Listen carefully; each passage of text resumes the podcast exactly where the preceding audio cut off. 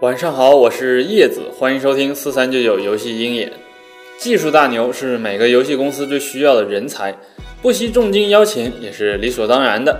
巨人网络就是这么一个缺少 CTO 首席技术官的游戏大厂。自从巨人元老 CTO 宋世良卸任以后啊，巨人在研发方面的进展就非常的缓慢。史玉柱回归巨人后，虽然宣称要大力发展研发，但是收效甚微。今天按耐不住的史玉柱宣布推出一项“金狼入室”计划，将以亿元的年薪招聘 CTO 和优秀制作人。现在的游戏行业竞争非常激烈，想要简简单单打发玩家是不可能的。就像网易阴阳师那样，只有超出预期的精品才能获得玩家的认可。所以啊，游戏制作人是巨人非常欠缺的。这两年，史玉柱对优秀游戏人才格外的渴望。当初宣称的千万年薪也变成了现在的亿元年薪。据了解，巨人内部曾经做出过精品游戏的金牌制作人身价至少超过了三亿。去年巨人年会上，史玉柱说：“谁研发精品，就给他发奖金、发股权，让他身价过亿。”听起来是挺长士气的。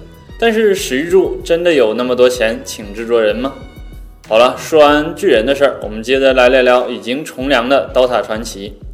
《刀塔传奇》版权案已经结束了，国内开发商莉莉丝也已经开始他们接下来的新游研发计划了。但是台湾那边的代理商乐城在线又闹出了新的案情。之前暴雪将乐城在线告上了台湾法院，所以啊，该公司总裁因为诉讼关系，就将公司登记到了副总裁名下。结果呀，乐城窝里反。副总裁和总经理合谋将公司的资产全部转移到了海外公司去，可怜的乐城总裁变成了傀儡皇帝。这官司好不容易快完事儿了，钱全没了。